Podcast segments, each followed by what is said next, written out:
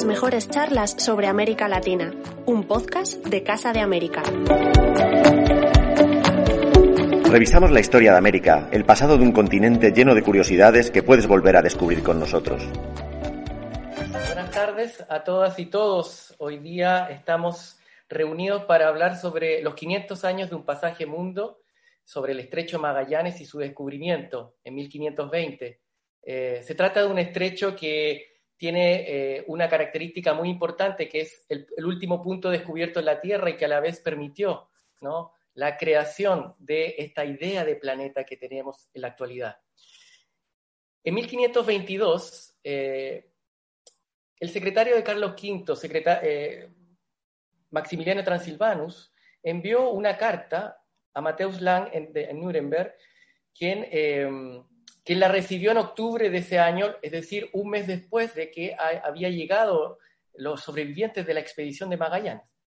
En dicha carta eh, se hacen una serie de anuncios muy importantes. Eh, eh, ¿Y por qué me gustaría hablar de esta carta para introducir esta, charla, este conversatorio? Es porque es el primer registro, ¿no? El primer registro real de lo que fue la expedición de Magallanes. En esta carta se anuncian eh, una serie de novedades. La primera, eh, no solamente de, los, que son 18 hombres los que sobreviven a esta, expedición, sino que se anuncia que España, desde ese año, desde ese momento, era, era dueño de las verdaderas Molucas. Eh, y que a la vez se abría y se aperturaba un nuevo mundo, un mundo extraño e incógnito, como dice la carta.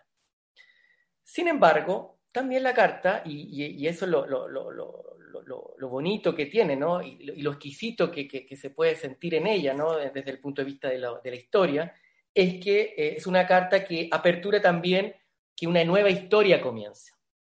Eh, ¿Por qué digo esto? Porque hay un rechazo, muy fuerte hacia los antiguos, eh, tanto así que a Plinio, Heródoto, todos estos, estos clásicos son cuestionados en la carta, eh, al mismo tiempo que surgen preguntas nuevas en esta carta, como por ejemplo, eh, Transilvano pone en, la mesa ¿no? Eh, la, pregunta, ¿dónde están los monstruos? ¿no? ¿Dónde están esos monstruos que nos hablaron por siglos y que tras dar esta vuelta al mundo, al verdadero mundo, a este nuevo mundo, no aparecieron? Entonces, esto es muy interesante porque esta carta se va a reproducir en los años siguientes va a ser una suerte de pasquín publicitario de la monarquía española y se va a reproducir como el primer registro de, eh, que anunció esta travesía y esta circunnavegación por el planeta. Ahora bien, la carta, por sobre todas las cosas, también anuncia que hay un pasaje que permitió este, esta suerte de, apertura del nuevo mundo, ¿no? de un nuevo mundo, de, una nueva, de nuevo planeta. Y esto es el hallazgo de el pasaje por el sur de América, que es el, estrecho de Magallanes. Este estrecho de Magallanes eh, muchas veces se nos presentan como un, simple conector, ¿no? un conector de dos océanos, un, simple, una suerte de pasadizo. ¿no? Sin embargo, es un, eh, un lugar enorme, inmenso, como quizás probablemente toda América, ¿no? toda América Latina esa, inconmensurabilidad, ¿no? Se encuentra en este lugar, un lugar que está compuesto por accidentes geográficos, un lugar que horizontalmente para atravesarlo son casi 500 kilómetros, un lugar que de alguna u otra manera eh, es muy difícil hasta el día de hoy transitar en él, ¿no? No hay deportes náuticos, no hay, eh, es muy, hay días que no se puede atravesar este estrecho para ir, por ejemplo, desde lo que es la ciudad Punta Arenas, ¿no? hasta eh, la isla de Tierra del Fuego. Entonces, es muy interesante puesto que estamos hablando de un pasaje que no solamente es un pasadizo, no es solamente un conector, ¿no? sino que también es, más que nada, una suerte, y eso es lo que nosotros hoy día desde la red Geopam queremos proponer, es y fue un pasaje mundo. ¿Qué quiere decir un pasaje mundo? Quiere decir que fue un espacio conector del mundo, que permitió, por, de alguna manera, dar vida a esta noción de mundo moderno, pero también conectó diferentes mundos, es decir, religiones, comercios, naturalezas, ecosistemas, eh, astrología, universos, etc. Es un espacio desde el cual podemos pensar diferentes mundos. Y eso explica que nosotros tengamos como, eh, eh, hayamos conceptualizado de esta manera a este estrecho, ¿no? y para ello, y para hablar sobre ello, tenemos, hoy día vamos un conversatorio con distintos especialistas eh, que se encuentran en distintas partes del mundo. Eh, la primera de ellas es eh, Luis Benatayó, que es profesora de la Universidad Sorbonne, en París. la segunda profesora es la doctora Andrea Doré, que está en Brasil, en Curitiba, de la Universidad Federal do Paraná. Y el tercero es Andrés Vélez, profesor de la Universidad EAFIT en Colombia.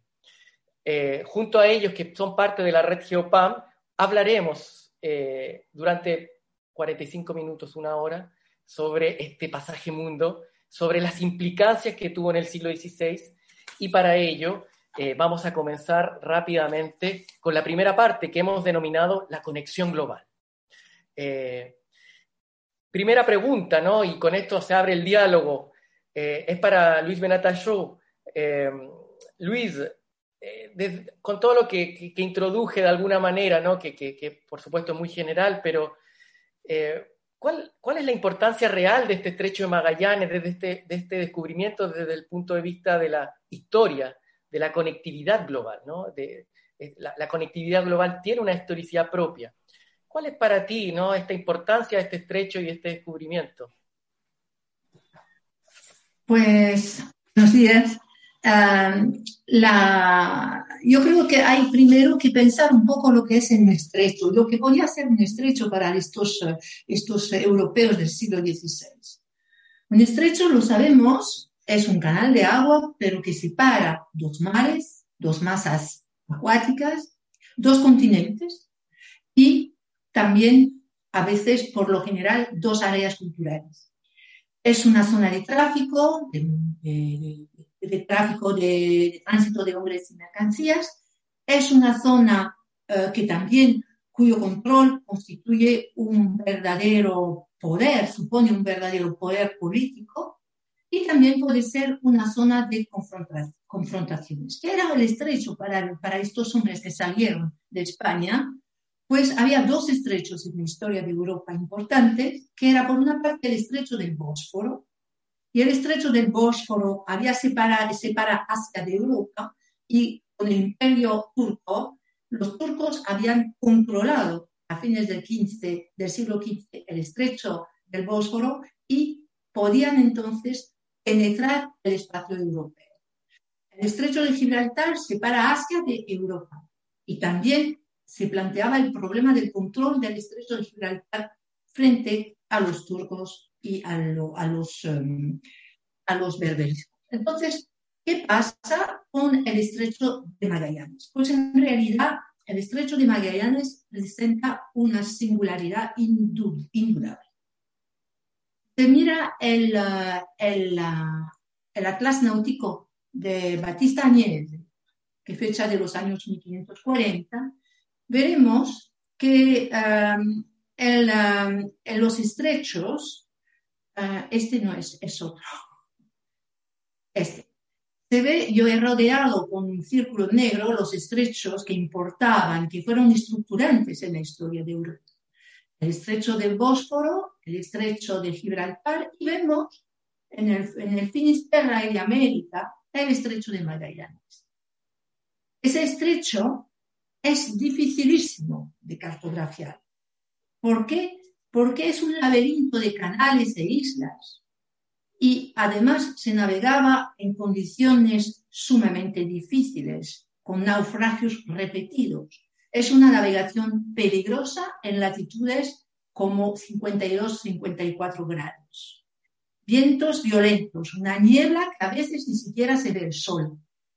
Los mapas, por lo tanto, durante muchísimos decenios lo esquematizaron como un canal recto, pero en realidad era, como lo hemos visto en las imágenes anteriores, de una topografía sumamente compleja, de la que vamos a tener una primera idea un poco precisa con Sarmiento de Gamboa en los años 1580.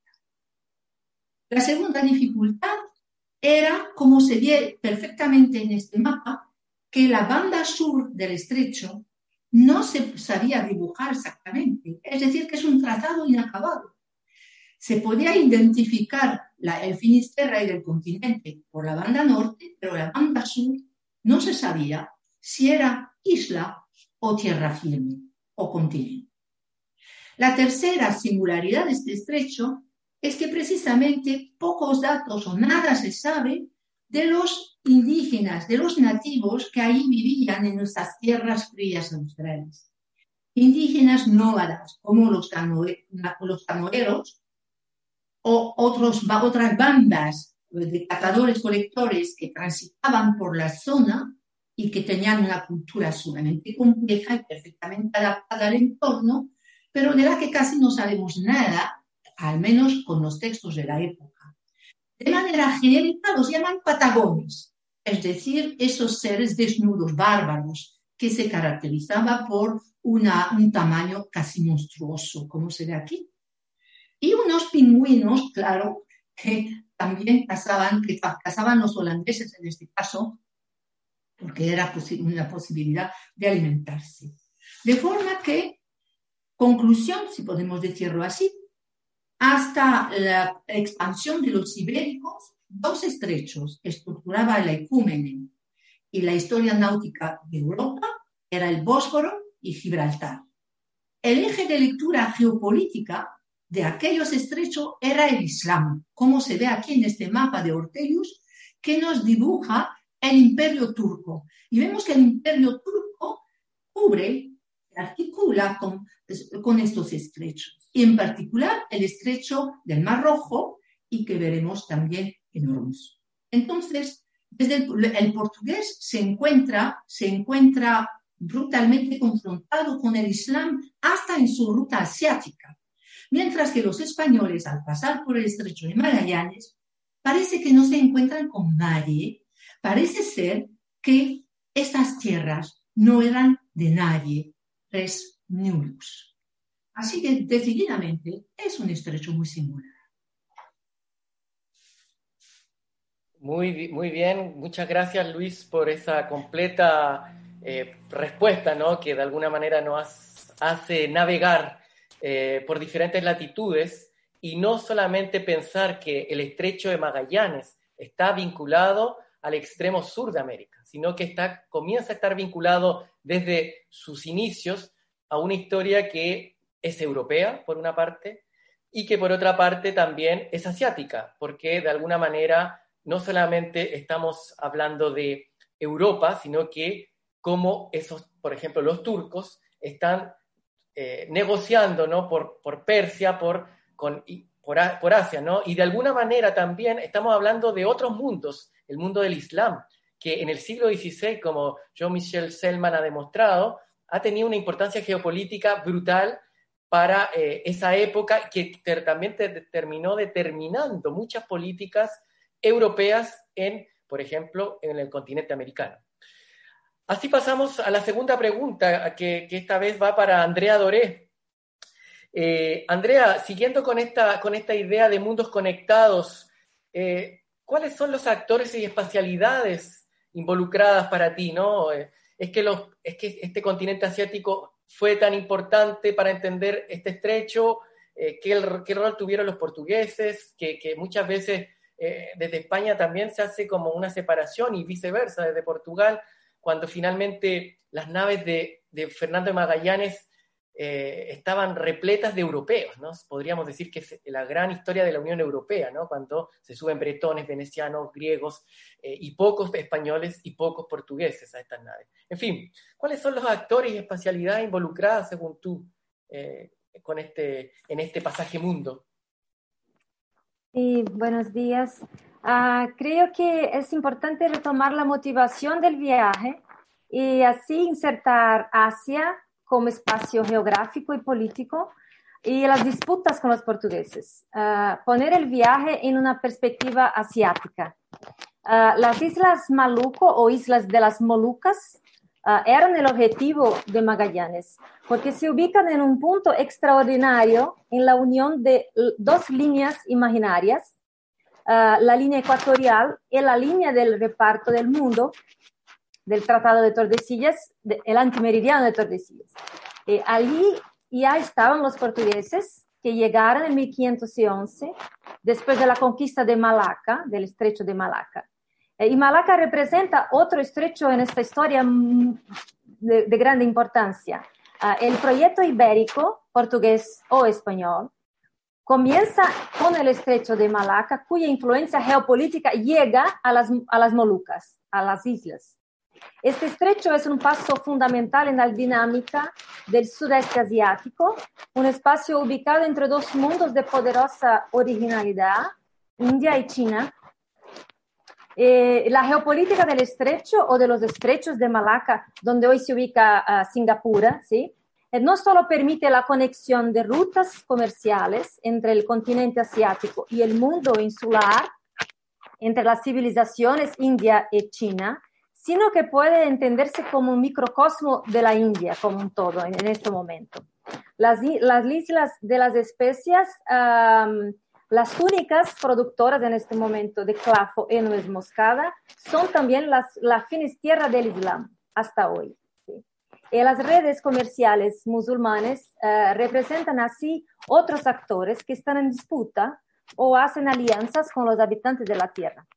Andrea, ahí, ah, me, disculpa que te interrumpa, eh, ¿Sí? pe, pero tú eh, po, eh, podrías estar eh, rozando tu, tu, micrófono, por favor. Ah, sí. Eso. sí, entonces ¿Mejor? suena. Sí, sí, sí perdón, favor. perdón. Sí.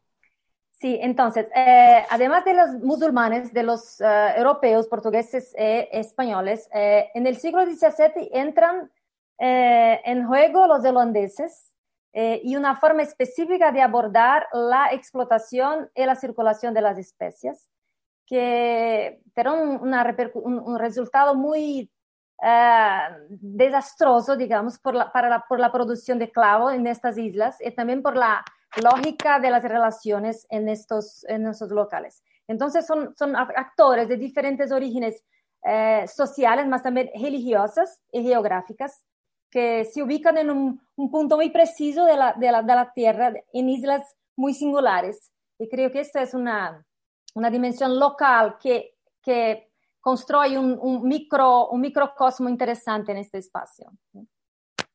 Ya vamos a hablar de las escalas ¿no? involucradas en esto. Eh, es interesante este, este, tema de cómo se van configurando eh, nuevos mundos eh, desde el punto de vista metafórico también, ¿no? Pero también desde el punto de vista material y del conocimiento. Es un mundo que, que, comienza a operar y, por eso también el título de, este conversatorio, ¿no? Eh, 500 años de un pasaje mundo, pero también de un mundo moderno. En esta multiplicidad de, dinámicas o nuevas dinámicas que se conectan, eh, ¿qué es lo que realmente cambia o, aparece como nuevo, eh, Andrés? te damos la bienvenida. Hola Mauricio, muchas gracias. Hola Andrea, Luis, qué gusto estar aquí conversando a través de las pantallas. Y sí, la pregunta por la novedad eh, del viaje y el Cano es una pregunta que los mismos contemporáneos de Magallanes y el Cano se hicieron y que al llegar el Cano eh, a, Sevilla las autoridades imperiales quisieron también mmm, promocionar y publicitar esa novedad, porque la novedad no era simplemente eh, dada o, o, natural, como un dato eh, espontáneo, sino que había que producir esa novedad. Y tú ahorita hablabas precisamente, Mauricio, de esta carta de Maximiliano Transilvanus, el, secretario de Carlos V y es una de las primeras cartas que promociona la novedad, ¿no? Y en esa promoción de la novedad es la promoción de, yo diría, un hecho fundamental, un hecho fundamental que una especulación, una hipótesis se convierte en un hecho experimentado. ¿Cuál es la hipótesis? ¿Cuál es la especulación? Andrés, ¿podrías repetir la idea, por favor? Que se, justo se quedó pegada tu imagen. Se, quedó, se nos quedó pegada. Así que para qué, para no perder el hilo. Vale. Sobre Entonces, Transilvania. Dale. Entonces, la novedad es una novedad que se debe producir. La novedad no es un dato natural, eh, sino que las autoridades imperiales debían promocionar y decir por qué esta circunnavegación de Magallanes y el Cano era una novedad para eh, los europeos, para Europa, finalmente. Y mm, yo diría que la mayor novedad desde un punto de vista del conocimiento geográfico es la transformación o el cambio de una especulación, de una hipótesis a una experiencia realizada. ¿Cuál es esa hipótesis, esa esa especulación. La idea que estaba desde Colón, que era posible partir en una ruta hacia el occidente para llegar al oriente, ¿no? Es decir, yendo hacia el occidente, poder llegar a las tierras de las que eh, estaba hablando Andrea, esas islas eh, donde surgen las especias. Entonces, la navegación de eh, Magallanes por el estrecho, eh, que iba después a tener su nombre, es una manera de demostrar que una idea de que la Tierra es esférica y es posible realizar esa circunnavegación, no era simplemente posible, sino que ya era realizada, era eh, trazable y navegable. Entonces yo creo que la principal transformación es esa, de una idea geométrica, cosmográfica, matemática, de que era posible darle la vuelta a una esfera, Magallanes muestra la novedad y es que es posible realizarla con tecnología, instrumentos y a través de eh, pasajes bien estratégicos, como decía Luis Benatachó, como eh, este pasaje que era muy especulado y que finalmente cuando lo encuentran, pues eh, surge esa, esa, esa esa la realización, ¿cierto? La experimentación. Y para terminar con esto, se muestra una novedad aún, yo diría, muy, muy, muy, muy importante en, esta, en este cambio de, la, de lo especulativo a lo realizable. Y es que es la posibilidad de ser testigo de vista, de experiencia de dos aspectos importantes. Primero, la y segundo, la grandeza del mundo. ¿cierto? La idea de la grandeza, ¿sí? Voy a repetir la primera porque se queda pegado. Mm, ok. Creo que entonces está este paso de, lo hipotético, de lo especulativo a lo realizable, permite eh, que haya una experiencia particular y es la experiencia de la diversidad y de la grandeza.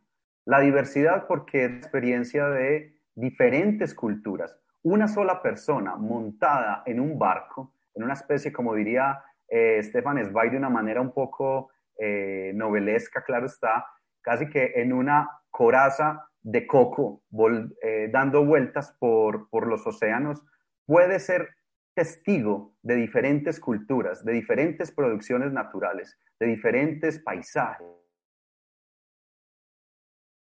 de la diversidad era algo que solamente se podía hacer antes a través de libros. En este momento estamos hablando entonces de la experimentación en primera persona de esa diversidad. Y la segunda gran experiencia novedosa es la experiencia de la grandeza. Antonio Pigafetta, que era uno de los tripulantes de, pues, que estaba allí en, en, la, en la expedición, en esta circunnavegación de Magallanes, escribe que cuando las, la nave pasa eh, del Mientras van pasando los días, sí, dice podemos, repetir lo de Pigafetta que se te quedas pegado. Eh, vale. Y la segunda experiencia eh, radical y novedosa es la experiencia de la grandeza. Uno de los eh, pasajeros o tripulantes de la navegación era Antonio Pigafetta. Y Antonio Pigafetta describe que al momento de pasar del océano Atlántico, perdón, al océano Pacífico, Pigafetta dice que navegando en el Pacífico, cada día el océano parecía más grande. Es una fórmula muy interesante y es la idea de que precisamente la inmensidad no había sido calculada. La inmensidad que dividía, que separaba el Pacífico, diríamos hoy en día, al Pacífico asiático nunca había sido mesurada, nunca había sido medida. Entonces hay allí una nueva revolución, una, una novedad importante y es que el conocimiento astronómico, geográfico, cartográfico y de navegación tiene que empezar a medir bien esas distancias para crear rutas eh, a salvo eh, en esa inmensidad, en esa grandeza de los océanos. Es interesante eh, este tema de la inmensidad, de, que se apertura, ¿no? Un, nuevo mundo, de alguna manera. y digo esto de nuevo mundo porque hay que decirlo en términos simples. Pasamos de 180 grados, como dice Maximiliano Transilvano, a 360. Él no dice 360 grados, pero dice a 180 grados más, ¿no? Es, y esa revolución es tremenda porque es la comprobación, eh, de alguna manera científica, histórica, experimental, de un cálculo que se sabía, que se conocía, por supuesto, pero que no había sido, eh, eh, de alguna manera, demostrado hasta, hasta esa época, y gracias a esta nueva inmensidad es posible. Tengo una pregunta para todas y todos, eh, y, me sumo a esta, respuesta también, ¿no? Eh, desde alguna, de alguna manera se podría decir, eh, y comparto aquí una imagen para, aperturar mi pregunta, es, se podría decir que el estrecho de Magallanes abrió la posibilidad de, pensar un, un, nuevo mundo, un nuevo mundo desde el punto de vista, una nueva forma de habitar el mundo. Y pongo esta imagen de aquí de Batista Añez de 1544, del Atlas que, que, hizo Batista Añez para Carlos V. No sabemos si es para su hijo o no, todavía estamos, estamos ahora investigando eso, justamente en Geopan, pero eh, cuando vemos esta imagen, una de las cosas que se devela en esta imagen no solamente es la ruta de, que, que atravesó el mundo, ¿no? Magallanes, eh, y está marcada de alguna manera azul. No sé si la gente podrá verlo, pero es también un mundo verde, un mundo fértil, un mundo abundante, un mundo completamente habitable, ¿no? Es un mundo, es un, mundo que a la vez es, no solamente está marcado por, por un pasaje mundo que permite transitarlo, sino que a la vez también ese pasaje mundo permite hacer que este mundo se vuelva un paisaje es que se podría decir em, que de alguna manera, Andrea, por ejemplo, que este habitar, hay un habitar nuevo, digo yo, no sé, lo, planteo de, alguna manera bien ingenuamente, ¿no? Ah, ah, sí, ah, creo que eh, en relación con la naturaleza, porque los europeos tenían contacto con las especies asiáticas hacía muchos siglos Uh, y es interesante, antes de hablar de eso, me gustaría añadir una cosa a que dice Andrés. Eh, es, es, interesante que eh, la, las rutas, las especies llegaban en, en, uh, en Europa per el, per, per el, Índico, per el Bósforo, ¿sí? Eh, en 20 o 30 años, dos rutas nuevas son descubiertas para llegar en India, ¿sí? Porque uh, Vasco da Gama llega en 1498 y después de 20 años eh, Magallanes llega por el otro lado. es interesante que por muchos siglos los europeos, eh, los asiáticos seguramente, estaban separados o, unidos por una sola ruta, un solo camino. En, en pocos años esas, esas rutas se, se multiplicaron ¿sí? con, con, otras partes del, del mundo. Esa es una, una, apertura del mundo interesante. ¿sí? Eh, más por la, respecto de, las, de la, la, pregunta, entonces los europeos tenían contacto hace, muchos siglos, eh, pero el, el, contacto directo con las regiones de producción cambiaron, modificaron las funciones que estas especies tenían en sus lugares de origen. Uh, la circulación y la aclimatación de las plantas, que ocurre desde el siglo XVI, hace eh, parte de una, decimos hoy, historia ambiental de grandes repercusiones económicas y sociales. Eh, los portugueses consiguen aclimatar eh, el clavo en otras islas y los holandeses transfieren la producción para el Caribe. En el caso de las Molucas, las especias entran en un comercio de longa distancia, un comercio global, se transforman en una commodity. Esto es una diferencia muy, muy importante. y uno de los, resultados es que se pierde el significado local la antigua división del trabajo, por ejemplo, en las sociedades de las islas. Ah, creo que ese es un aspecto importante de, las relaciones de los humanos con la naturaleza eh, en diferentes puntos, no solamente en, las islas eh, donde el clavo era producido, más también donde el clavo fue aclimatado, en Caribe o en otros, puntos. Creo que esa es una, dimensión interesante eh, de, de, esas nuevas relaciones entre la naturaleza y, los, y las sociedades. ¿sí? Muy bien. Andrés, eh, ¿tú qué piensas al respecto?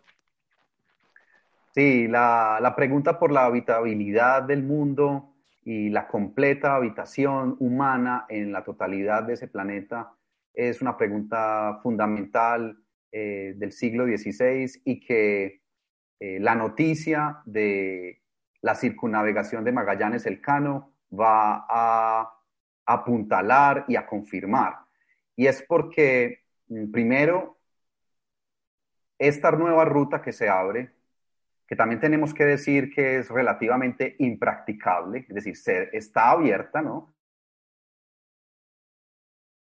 Y por eso es que se seguirá usando para comunicar eh, el Pacífico y el Atlántico americano, como se llamaba en ese momento, el Mar del Sur y el Mar del Norte americano, americanos, eh, siempre se seguirá usando el istmo de Panamá a través de este pequeño camino de las cruces, porque bueno, por ahí el problema era que por ahí no podían pasar los barcos, pero al menos podían pasar las personas y las mercancías sin el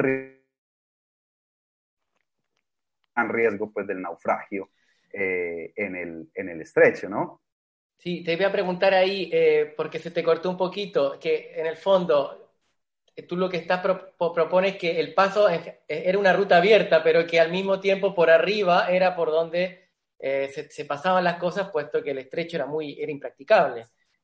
Exacto. Eh, en la parte se practicaba el, el, paso, la comunicación por el istmo, pero el, ¿se está cortando? ¿Se vuelve a cortar? Se corta un poquito, sí, sí. Eh, pero ah, eh, retomemos, retomemos. En el fondo, eh, tu, idea, retoma la idea desde cero, ¿cierto? creo que es lo, mejor. Vale. Yo creo que la pregunta por la habitabilidad es una pregunta fundamental en el siglo XVI, en el momento en el que Magallanes Elcano, ¿cierto?, hacen esta circunnavegación y que particularmente la pregunta por si es posible habitar la totalidad de la Tierra, si los seres humanos pueden habitar la Tierra, es algo que eh, esta noticia va a confirmar. Por una primera razón es porque eh, es posible llegar a un extremo que antes se pensaba era imposible de llegar. Y es eh, por una razón, porque se pensaba que para llegar al, al extremo sur, ¿cierto?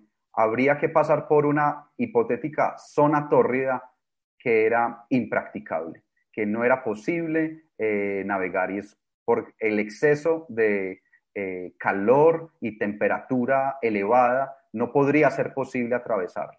Entonces, eh, bueno, completamente mm, desprestigiado por las navegaciones portuguesas, hacia el sur de África.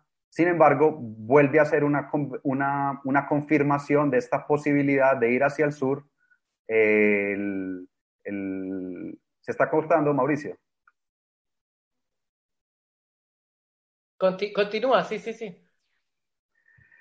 Entonces, eh, se, llegada y, el y, la, y, la, y, la, travesía de Magallanes Elcano por el estrecho de Magallanes vuelve a demostrar la posibilidad de llegar a un extremo sur atravesando la zona tórrida y precisamente cambiando la idea de lo que es practicable y lo que no es practicable, de lo que es habitable y lo que no es habitable. Entonces, aquí lo primero es que efectivamente eh, estas esta rutas pueden ser Mm, de que todas las rutas pueden ser practicadas y que todos los espacios de la Tierra pueden ser habitables, ¿cierto? Entonces eso creo yo que es eh, importante. A pesar de que la ruta de Magallanes sea, esté abierta y esté confirmando la habitabilidad del mundo, al mismo tiempo tenemos que decirlo, no fue practicable. Eh, extremo peligro que, significaba para los barcos y los pilotos pasar por esta zona. Y es por eso que se mantuvo siempre de manera constante y se prefirió el paso por tierra en el istmo de Panamá eh, durante este tiempo. Pero sí, para responder a la pregunta clave, eh, el estrecho de Magallanes, y es uno de los puntos más eh, dentro de otros puntos como la zona tórrida y el trópico que van a confirmar que es posible habitar la totalidad del hay un, hay un tema ahí interesante que es, em, eh, antes que nos responda también su parecer, Luis, que, que no hay que olvidar, ¿no? Eh, lo que hacen los portugueses durante, sobre todo el siglo ya, el siglo XV, es atravesar también eh, África, conectar África, hacerla, hacerla de alguna manera habitable también desde el punto de vista de, ir juntándola con Occidente, pero, pero yo también tengo una reflexión mayor que es cuando los portugueses van hacia, hacia el sur de África, están atravesando lo que se podría decir es el grado 31, 32 de, de latitud sur. Entonces, no hemos sobre eh, la importancia de este viaje también de Magallanes desde el punto de vista de eh, la aparición del sur del sur global, del nuevo sur global, una masa de, imaginen, del, 30, del grado 31 hasta el 53, que es la boca, es, hay mucha territorialidad, ¿no? Y, y, eso emerge también y, da un, y también va a ser decidor en la nueva forma de construir este habitar. Luis, en ese sentido, ¿qué, qué piensas tú, por favor? Pues um, yo, yo quisiera desarrollar un, tema que, bueno, que mucho encaja con lo que acaba de decirse. La, la, el, eh, resulta que, a mi modo de ver, la geografía americana uh, y sus confines, para mí, es como un laboratorio para exhibir precisamente la variedad y la adaptación de los hombres a todas las latitudes. ¿Por qué? Porque es el único continente que cubre dos hemisferios de polo a polo y en él se puede ver precisamente lo que dice, uh, lo que dice Gómara en uno de sus capítulos, que todo el mundo es habitable y habitado. Y es cierto que el paso del estrecho de Magallanes al abrir la totalidad del globo y al abrir el espectro de todos los grupos humanos, por todas partes se encuentran con gente allí viviendo.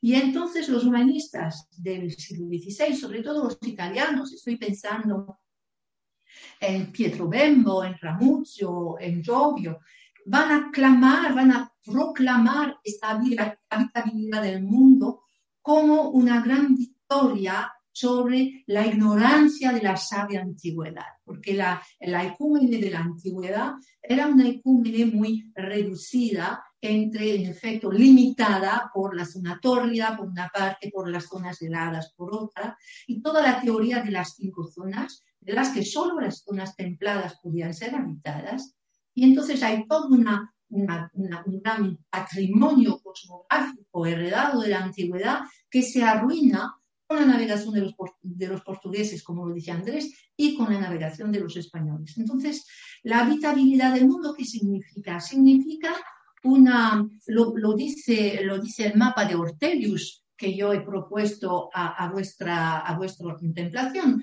es que Ortelius propone dos mapas mundo.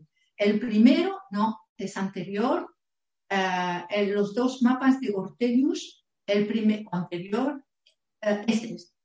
Vemos aquí el mapa del viejo mundo, ¿eh? de la ecúmene de los antiguos, con colores sobre un fondo blanco, y vemos cómo parece estrecho, enmarcado en 150, en 160 grados uh, solamente, ¿verdad? Y entre dos paralelos que excluyen las zonas uh, polares en particular.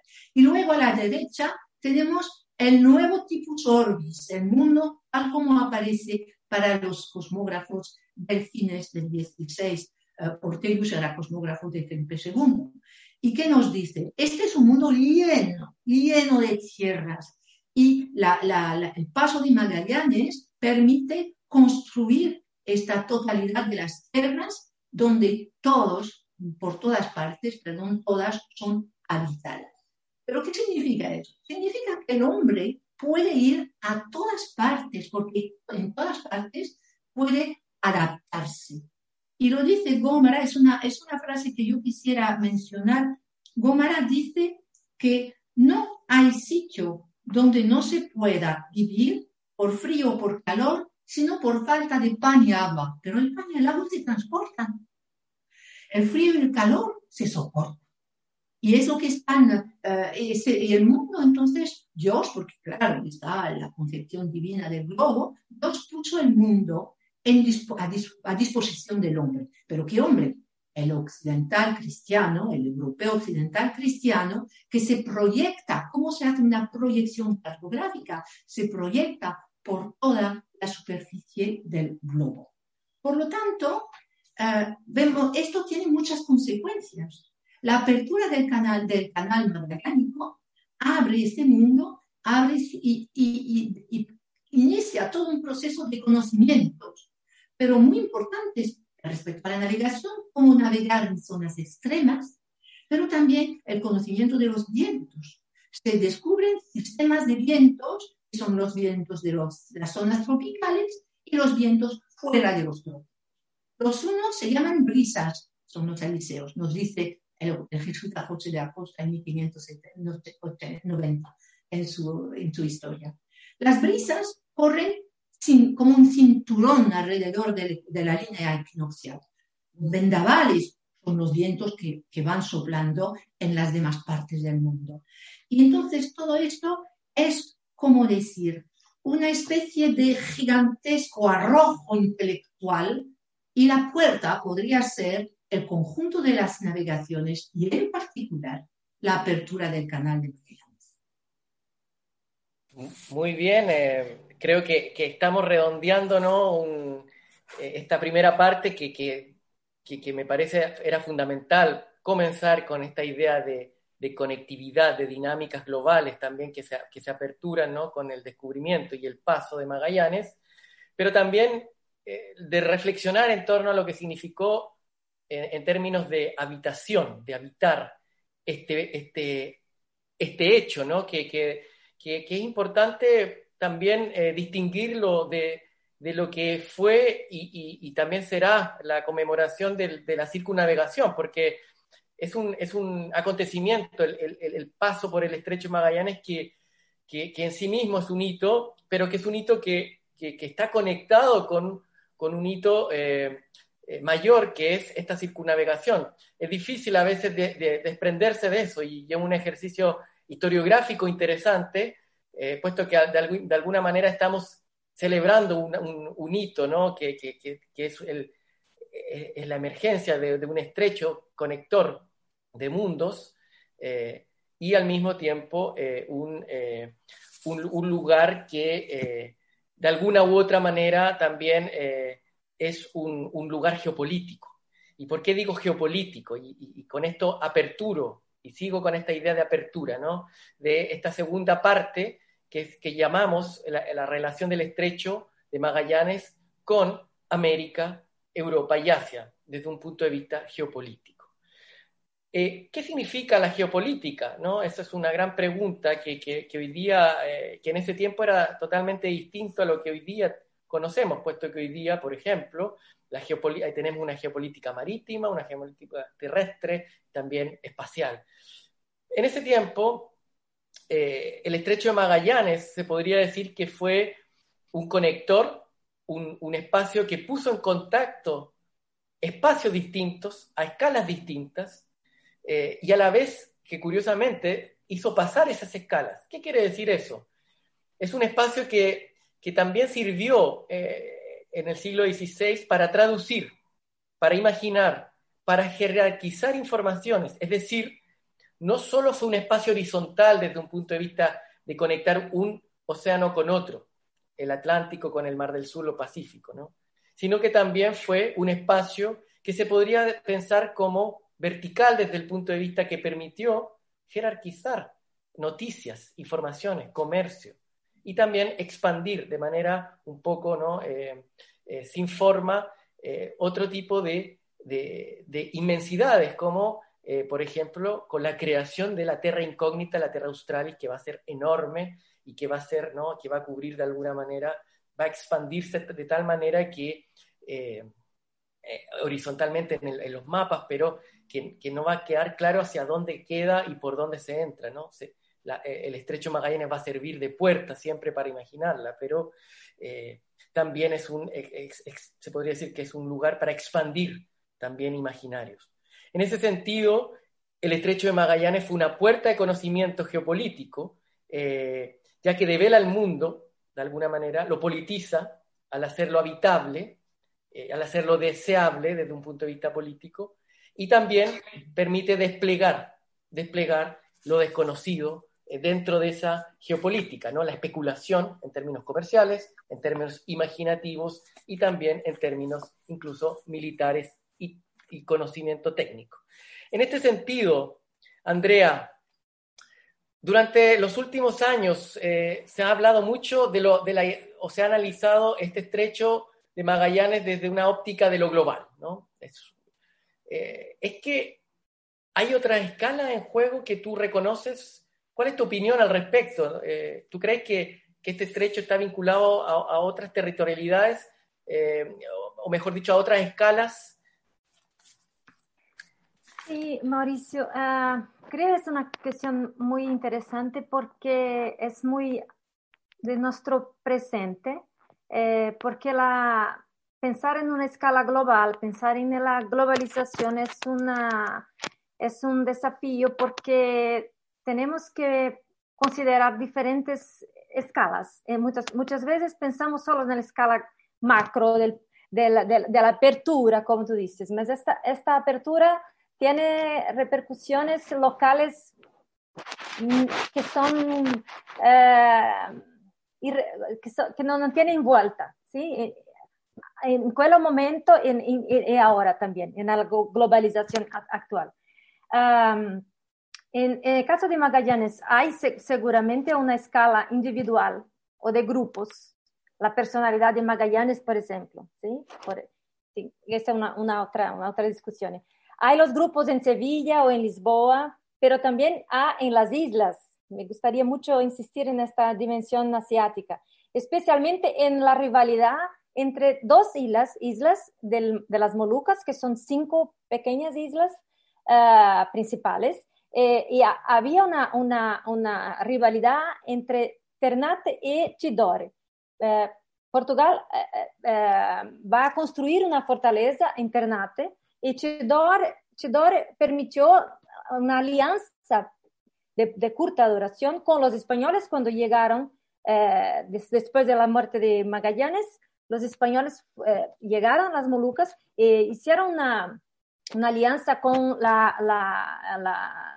uh, el rey de Chidore. Entonces hay también una dimensión de grupo y local en estos puntos que no están, no están ligados, eh, eh, vinculados a la Europa, mas hay, eh, que tienen una lógica local.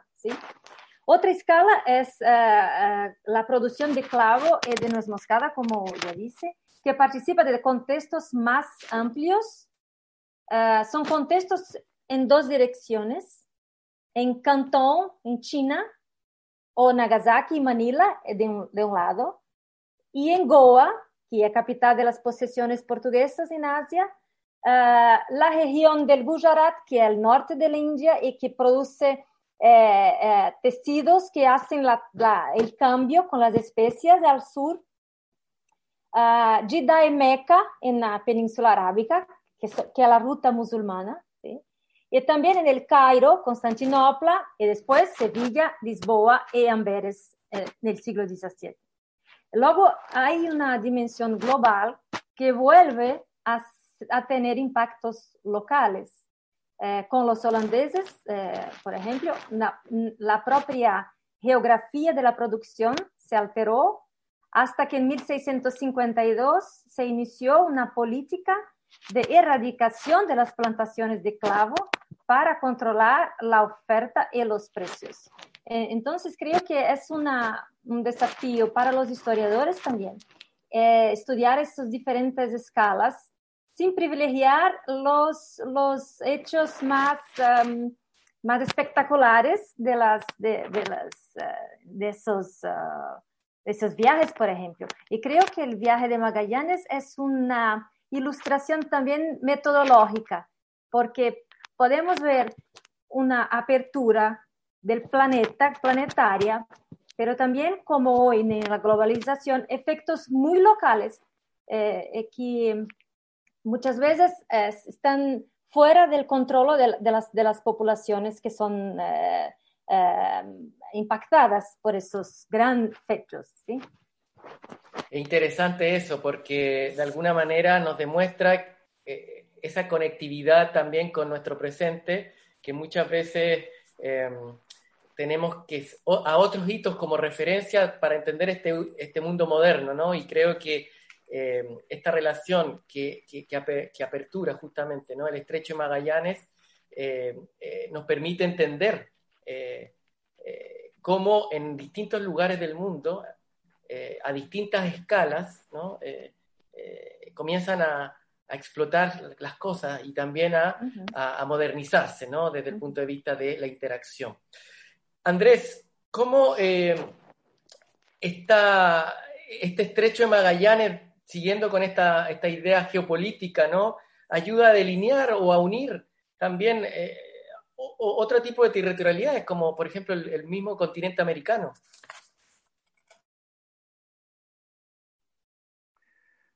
Sí, el, estrecho de Magallanes y esa primera travesía realizada, como decía Luis, por cristianos, europeos, blancos, que quieren tener una representación completa y acabada del mundo.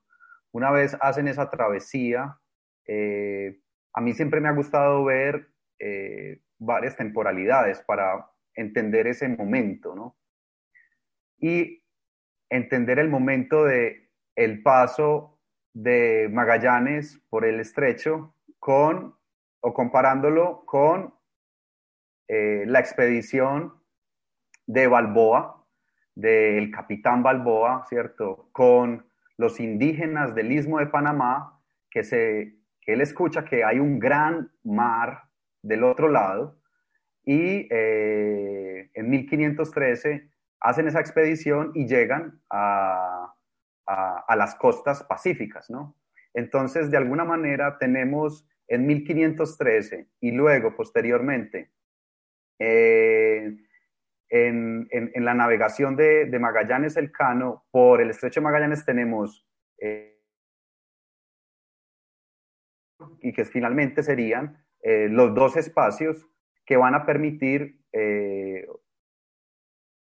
en darle a, al imperio español una representación un poco más clara de los extremos de su hemisferio americano, digamos así, ¿cierto? Entonces yo creo que es clave eh, el punto de Panamá y, y, y, Balboa y el punto del estrecho con Magallanes, ¿no? Porque permiten eh, mostrar dos puntos claves para cartografiar y representar entonces. Además está siendo debatido, ¿no? Si es una isla, si es un continente, entonces, es precisamente en, gracias a estos, a estos hitos, o como decía Andrea, estos grandes hechos que van a tener muchas eh, repercusiones locales, gracias a esto eh, es posible, fue posible empezar a cartografiar eh, un continente como el americano. Y para pasar a otra, a otra temporalidad, Mauricio, y eh, en la década de 1570 para eh, el continente americano y las posesiones españolas fueron atacadas, asediadas por mm, varias expediciones eh, llevadas a cabo por el corsario inglés Francis Drake, ¿cierto? Primero, en la primera parte de 1570, eh, en Cartagena, en las, en las costas del Istmo de Panamá, y luego en 1578 por el Estrecho de Magallanes, ¿cierto? Que de alguna forma en ese momento ya había sido un poco eh, abandonado por los españoles porque no había vuelto a ser eh, recorrido, solo antes con un piloto que ha sido un poco desconocido, pero que estamos intentando volver a sacar a la luz, que es Juan Ladrillero, que logró hacer la navegación por el estrecho Magallanes en 1557. Pero durante 20 años, 20 años después, no hubo ninguna expedición oficial de la corona que volviera a pasar, hasta el paso de Francis Drake. Y cuando pasa Francis Drake por allí, Francis Drake logra pasar a las costas americanas del Pacífico e ir subiendo hacia hasta incluso Nueva España, ¿no? Y eso generó una serie de, de temores constantes eh, ante los... con esta idea de... Con esta idea, y es que... ¿Podría repetir lo de los temores que se quedó justo pegado? Entonces, al momento de, de Francis Drake atravesar el estrecho de Magallanes y pasar por eh, las costas pacíficas de los virreinatos americanos, generó mucho temor y ansiedad en las autoridades y los oficiales ah, eh, que estaban en América, porque quería decir que si ese estrecho de Magallanes estaba abierto para otras eh, potencias y enemigos de la corona, quería decir que la totalidad del continente podía estar en peligro. Y entonces quiero terminar con una carta, pues contando que en 1581 el presidente de la audiencia de Panamá le escribe al Consejo de Indias diciéndole que todos están muertos de miedo de alguna forma y que si no se protege el estrecho de Magallanes, se conoce mejor. Y de ahí pues entonces también el hecho de que Pedro Sarmiento de Gamboa, que Luis Benatacho ya había mencionado antes, tuviera que ir allá a reconocer y a levantar de nuevo unas cartografías específicas. Entonces, eh, el licenciado Cepeda, el presidente de Panamá, dice en esta carta que si no se protege y se conoce mejor ese estrecho de Magallanes, el paso por el istmo, costas americanas y toda la navegación por las costas americanas se va a ver en peligro. Y tiene una imagen muy bella eh, en, este momento. Eh, el presidente de la audiencia. Dice, porque el estrecho de Magallanes y Panamá abrazan dentro de sí el mar del sur, que es eh, el espacio más deseable y deseado por los demás enemigos. Entonces vemos cómo desde 1513, 1520 y posteriormente 1580, Estrecho de Magallanes es un hito importante geográfico para pensar la totalidad de, los, de las posesiones españolas en el continente americano. Eh, es interesantísimo ver cómo este estrecho de Magallanes, no solamente cuando pasan las naves de Magallanes, ¿no? Eh, ayuda a delinear la última parte de América que no se conocía, sino que también, como dice muy bien Andrés, conectar eh, eh, distintas eh, preocupaciones, incluso eh, de defensa, de comercio, de intercambio entre, los, entre distintas latitudes americanas, ¿no? Entonces, qué interesante esa, conectividad, esa geopolítica que arma en el continente americano este estrecho de Magallanes y que arma en Asia, como mostró muy bien Andrea, ¿no? cómo impacta, ¿no? Cómo constantemente hay un impacto de este estrecho. Eh, Luis, ¿qué rol jugó en términos geopolíticos eh, para ti este estrecho en el siglo XVI?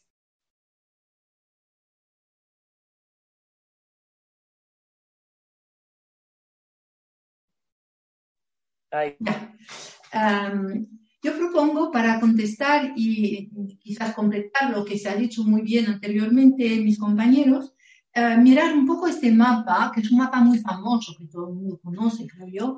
Es un mapa de, los años 70, 1500, realizado por López de Velasco y también reutilizado en la descripción de las Indias occidentales por Antonio de Herrera y Tordesillas en su crónica general de principios del 17.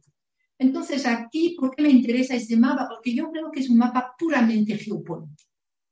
Ah, ¿qué es lo que se ve? Se ve precisamente un, un mapa donde aparece dos líneas verticales que son los meridianos, el meridiano de Tordesillas, la raya y la antirraya, la occidental y la oriental. Y América, solamente cortando la parte brasileña que le toca a Portugal, entra ¿eh? en este hemisferio, que es al fin y al cabo un hemisferio, y por la parte oriental entran las Islas Molucas y buena parte de China también. Todo esto se consideraba como lo que le correspondía a Castilla. Es la afirmación, por lo tanto, de la validez del Tratado de Tordesillas. Validez que obviamente las potencias excluidas del Tratado de Tordesillas, Inglaterra y posteriormente Holanda, no reconocían en ningún lado, y Francia, para empezar, no reconocían de ninguna manera. Segundo, se ve de nuevo como en los años 70 el trazado de la costa austral del estrecho aparece también de nuevo inacabado. ¿Hay un canal o son varios canales los que permiten pasar entre el Pacífico y el Atlántico? Otra vez aquí tenemos esta suspensión del saber geográfico. Tercero, lo que se ve también es lo que está indeterminado, es el norte de América. El Norteamérica tampoco se conoce. Hay una especie de blanco del mapa que nos puede sorprender.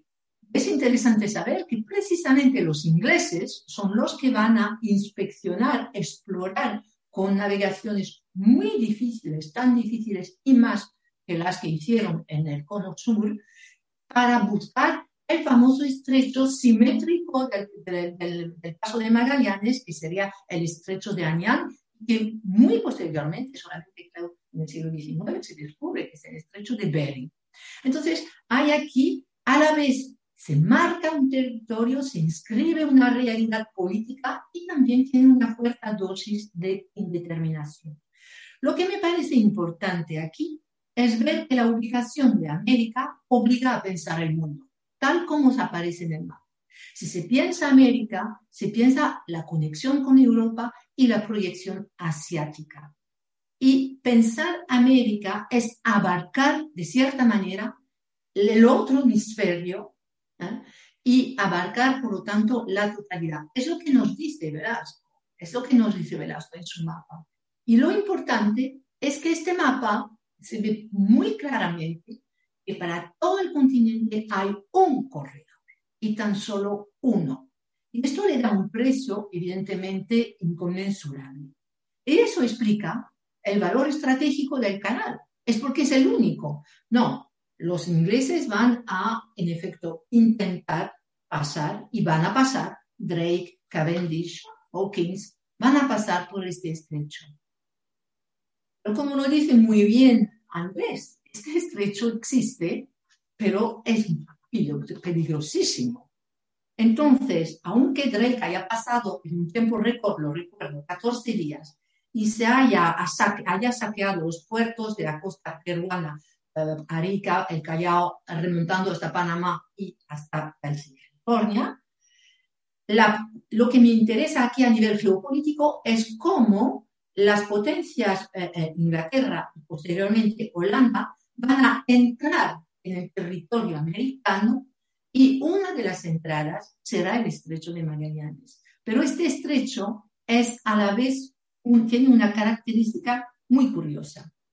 Es que es un estrecho que se, está abierto, no, no, eh, ese mapa no, el anterior, siempre estoy con el Velasco, es un estrecho que al mismo tiempo todos pueden pasar y nadie está seguro de, de poderlo pasar.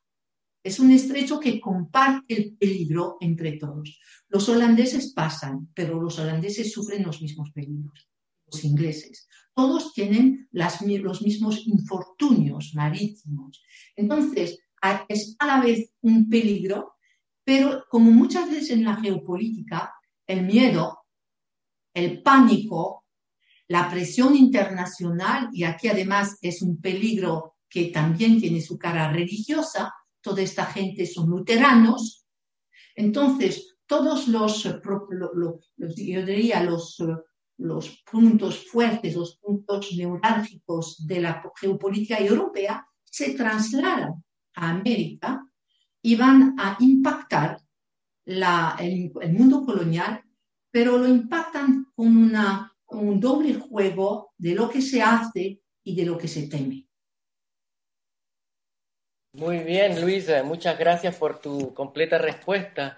Eh, vamos a pasar a la tercera parte, que es la tercera y última de, este conversatorio, eh, que ya nos va quedando poco tiempo. Eh, de acuerdo a lo conversado, este estrecho se podría decir fue un, espacio mediador, por una parte, ¿cierto? Me, sirve para mediar conocimiento, mercancías, eh, pero también fue un espacio para sincronizar, ¿no? Para sincronizar dinámicas, al mismo tiempo que fue un espacio especulador. Es decir, es un espacio que, permitió imaginar mundos. Y, quiero volver a esta idea de, generador de mundos, por decir así, eh, puesto que eh, no hemos hablado de, cómo fue representado este estrecho. Hemos hablado un poco, ah, recientemente nos habló Luis, pero podemos hablar de un poco de la importancia en términos de representación, de, cómo, de cómo se representa el estrecho de Magallanes en el siglo XVI eh, a lo largo del siglo y también, ¿por qué no? Eh, ¿Cómo se representa el mundo? Esta este imago mundi que aparece, ¿no? Que, me parece esencial también para que la gente conozca eh, esta importancia desde el punto de vista de imaginar, construir, delinear, dibujar un mundo. Luis, vuelvo contigo para no perder el ritmo, ¿no? Cuéntanos un poco de tu perspectiva desde, en, términos de la representación que, genera para ti este estrecho. Sí, eh, es una cosa muy curiosa, ¿verdad? Por una parte, es una paradoja. A mí este estrecho me encanta porque es un, un conjunto de paradojas y singularidades. Una paradoja porque por una parte, y lo, hacía observar Mateo Martínez, fue objeto de una cantidad enorme de mapas. Es, eh, ha sido una producción cartográfica, no solamente ibérica, internacional, enorme. Si se buscan mapas del estrecho, se encuentra, pero decenas y decenas hasta el siglo XVIII XIX. Es decir, que en su obra Cartografía Magallánica, es una obra enorme, uno tiene que abrirlo para, para medir la importancia cartográfica de esta producción. Pero por otra parte, este mismo estrecho, hasta bien entrado el siglo XIX, nunca fue nunca fue fortificado. Los españoles no lo pudieron ocupar. Temían mucho, hay que leer los textos de Gesio que lo explica, que dice hay que inspeccionar el estrecho palmo a palmo, como tu oidor de, de, Panamá, ¿no? de, Centroamérica. Hay que inspeccionar este estrecho palmo a palmo para saber eh, cómo, cómo se puede uh, defender. La defensa del estrecho es un tema consustancial de la historia del estrecho a partir de fines del XVI, de Drake. Pero al mismo tiempo no hay manera todo el mundo conoce el fracaso total de la tentativa de poblamiento y de defensa lanzada desde España con la Armada del Estrecho en el 81 y la fundación de esos pueblos Forzamiento de Gamboa, que fue rebautizado por Hawkins Puerto Hambre, y todos murieron. Es decir, que el estrecho parece ser más bien sepulcral a estas alturas. Y las expediciones fueron desafíos, pero muchas veces desafíos que terminaron mal. La única expedición muy interesante, que es un éxito de la corona, es la expedición de los hermanos Nolan. Pero no es una expedición para poblar, es una expedición para cartografiar por fin exactamente la Tierra del Fuego. Entonces hay, una, hay siempre hay un avance de conocimientos, de técnicas de navegación, conocimiento de los vientos, de las corrientes, de las estaciones, cuándo hay que cruzar, en qué, cuánto tiempo dura este, este, este pasaje, pasar el, el estrecho, cruzar el estrecho, y al mismo tiempo imposible hacer de este estrecho una zona fortificada y menos aún una zona de tránsito comercial.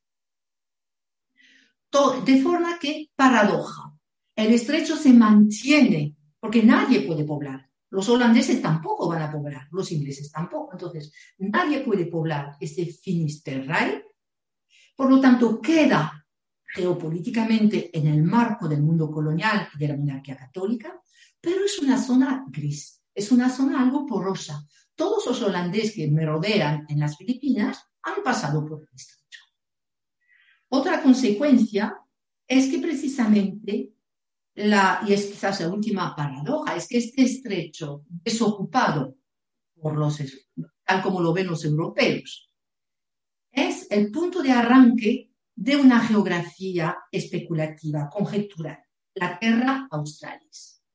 Es decir, la hipótesis de un continente al sur de la Tierra de Fuego supuestamente rico y poblado, y esta cartografía conjetural perduró bien entrado el 17 y casi hasta el 18. Y fue muy importante para los países del norte de Europa y para Francia. Francia el caso de Francia es muy interesante porque a sus ojos presentan estas tierras uh, uh, sin conquistar, desconocidas, las, las presenta como un futuro imperio colonial con posibles riquezas. Y este mapa, ojo, no es nada fantasioso. Este mapa tiene su fundamento geográfico en Mercator y Ortelius. ¿Por qué? Porque se estima que ese continente hipotético podía garantizar el equilibrio del globo entre los dos hemisferios. De forma que esta Terra Australis fue un incentivo para futuras expediciones que serán todas las expediciones del Pacífico. En este ejemplo se ve, es un, es un mapa de Ondius, ¿verdad? Uh, que uh, fecha de fines del 16, 1598, y exhibe que la proyección de los cristianos sobre la cuarta pars.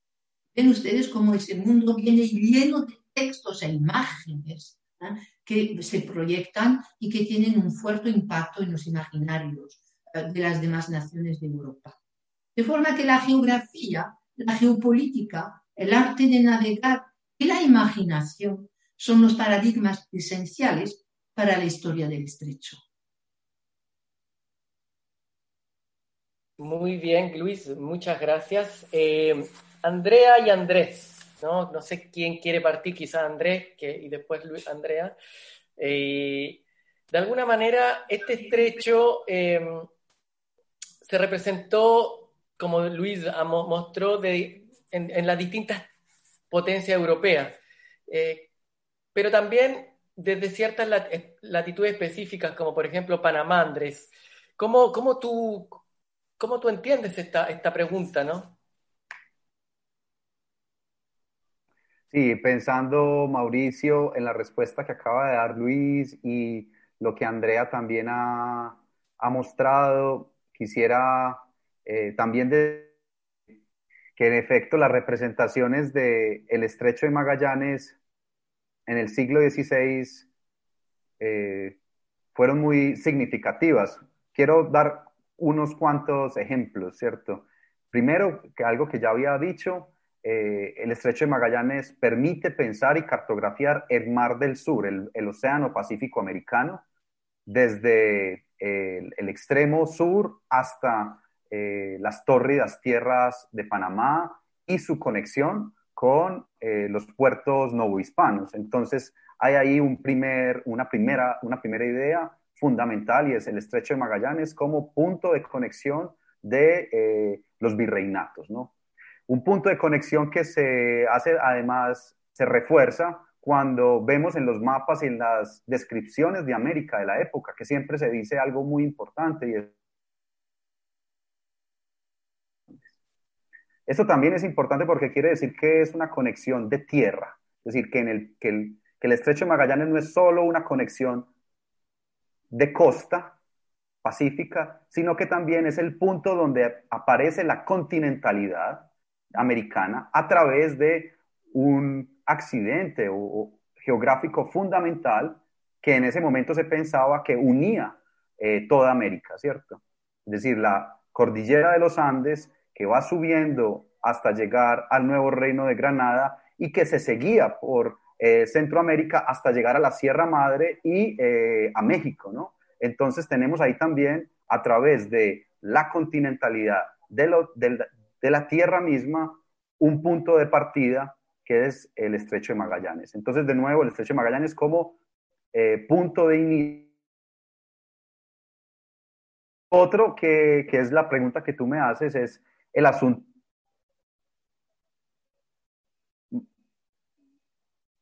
Ah, ¿Podría repetir, por favor, el, el estrecho de Magallanes como punto de inicio? El estrecho de Magallanes, eh, al ser entonces punto de inicio de eh, la navegación por la costa y punto de inicio de, de, la cordillera de los Andes, es un referente clave para pensar la continentalidad de América en el siglo XVI. Y con respecto a la pregunta que hacías de, de, la representación por otras potencias, ¿cierto?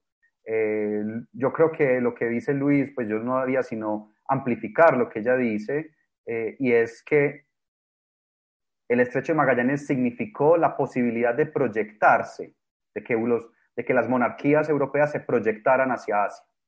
Y lo que es interesante aquí es, eh, en eh, los Países Bajos, Inglaterra y Francia van a negar rotundamente esa idea según la cual el Papa dividió el mundo entre portugueses y españoles. En vez de un mar cerrado o de propietarios, los Países Bajos, los ingleses y los franceses van a decir el mar está abierto.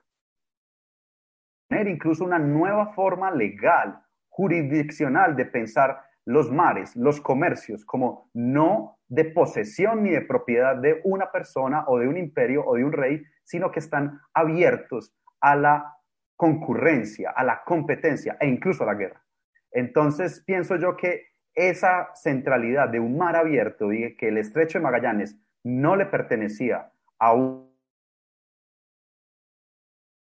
que en las búsquedas y las que no, le, que no le pertenecía y entonces en las búsquedas de eh, Es que me cortaste, entonces esto, pues espero que, se, que, se, pueda. Que se, cortó, se, cortó. Eh, entiendo. Y en la, sí, por eso, que, que justo dijiste entonces, una idea. Esto, esto que estamos hablando se editará y, y, y, se, y, se, y no existirá. Bien.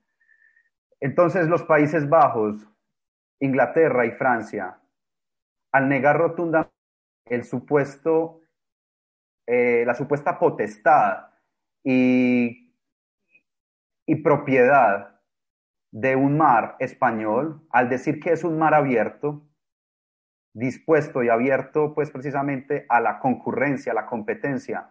Y, e incluso las, las acciones bélicas, van a estar navegando hacia el sur y van a encontrar incluso un paso que va a ser más practicable que el estrecho de Magallanes y es eh, la ruta por el Cabo de Hornos, que es fundamental y que va a suponer también, desde un punto de vista de la gloria española en el estrecho de Magallanes, un poco una estocada al corazón. Y es que el estrecho de Magallanes para principios del siglo XVII no va a ser practicable, deja de tener esa política que lo tuvo en el siglo XVI, la sigue teniendo desde un punto de vista de la continentalidad, pero desde un punto de vista eh, global, creo yo, es mi opinión, va perdiendo su relevancia gracias a las rutas por el Cabo de Hornos. Muchas gracias, Andrés. Andrea, ¿qué más te puede decir? Uh, pienso que se puede también uh, pensar en los portugueses cómo han ah, representado el, estrecho de Magallanes. Eh, si leemos los cronistas portugueses que estaban en Asia en este momento, pienso a Gaspar Correia y a Fernão Lopes de Castañeda, que escribió de, de, de, desde Goa. Uh, hacen un, un, una, un, una, una, descripción del, del, del, pasaje de Magallanes por la Asia, más no dan mucha atención al estrecho de Magallanes o a la circunnavigación. Esto no es importante. Para ellos, principalmente importante es probar que las Molucas no son de los castellanos. Uh, eh, pero, después, en el, uh, siglo XVI, tenemos algunos uh, mapas, me gustaría compartir algunos mapas que hacen esta, una diferencia, dan, uh, con, atribuyen una, una, importancia más uh, central a las, a lo, al estrecho de Magallanes. Esto, esto mapa es de Fernão, eh, eh, João Teixeira Albernaz, es un cartógrafo portugués. Este mapa es de 1640 y me gustaría mostrar las Molucas aquí, porque está, está en, están en, en, el extremo oriental del mapa y se ve la línea roja del, del, del antimeridiano y después la, la línea más, más uh, horizontal del, del uh, Ecuador. Y las islas que están allí son las Molucas. Esto es el extremo del mapa para Teixeira Bernás, para los, para los portugueses. Um, Mas acá no, se ve el estrecho de Magallanes, que eso no es el foco, el objetivo del mapa. Mas tenemos un cartógrafo muy importante portugués, Fernão Vaz Dorado, que ha hecho sus mapas en Goa uh, y conocemos, conocemos seis atlas de su autoría. Uh, y es interesante, es, es, este mapa está en el atlas del 1571. Y uno, eh, eh, se, eh, eh, alrededor del mapa está escrito como una, una leyenda que se lee nesta, neste mapa está lançado o Estreito de Magalhães. Uh, eh, hay un, un, una, un, rolo importante en el, en el, Atlas, mas creo que el más interesante es el último uh, Atlas del 1580 que tiene este primer mapa del Atlas y que cambia la forma de la le leyenda, no es más eh, alrededor del mapa, más es circular y tiene el Estrecho de Magallanes como el primer mapa. Y está escrito hidrografía universal y completa de todo el orbe, descripción según la tradición más precisa de los portugueses. Ahora, en mi, en mi interpretación, creo que podemos eh, pensar que 60 años después del viaje, eh, el estrecho de Magallanes, de Magallanes se convierte en un punto de partida para la descripción de todo el orbe. Eh, la forma circular uh, que lo rodea indica que su punto, que, que, que su paso, el paso del, del estrecho, uh, uh, permitía atravesar toda la Tierra. Creo que es una, una, una conjunción de ideas aquí que pueden decir que los portugueses eh, finalmente se, se, interesaron también por el estrecho de Magallanes en, esto, en este punto, en un, en un punto eh, que no es en Europa, porque este mapa eh, eh fue realizado en Goa, en India. Entonces creo que la, la percepción portuguesa cambió también lo, eh, en 1580. Muchas gracias eh, a todas y todos por estar aquí, eh, por habernos escuchado. Eh, agradecemos desde Geopam a la Casa América por, por, por habernos invitado a nosotros, estos cuatro profesores, una persona en Brasil, otro en Colombia, otro en París y yo acá en Londres. Eh, que somos parte de esta red y que queremos aportar con este concepto Pasaje Mundo, que fue una excusa para poder hablar de, este maravilloso estrecho. Para finalizar, eh, a, a, mis compañeros, eh, muchas gracias y, y, una última petición. En una palabra, una palabra, no más. Eso es, una palabra. Esto no está en el guion ni en el libreto. Pasaje Mundo, ¿qué produce? ¿Qué les produce? En una palabra, y con eso terminamos. Ah, Andrés.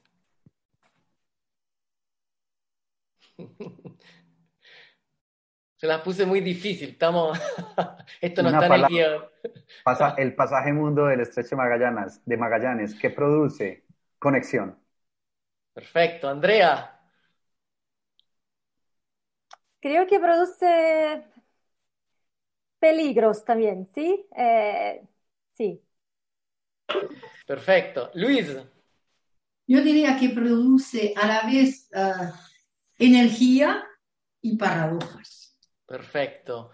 Muchas gracias a todas y todas las personas que hoy día están viendo este video y desde Geopam los invitamos a, a seguir eh, conociendo y disfrutando de estos temas históricos que tienen relevancia e impacto hasta la actualidad. Muchas gracias y, y chao a todas y todos.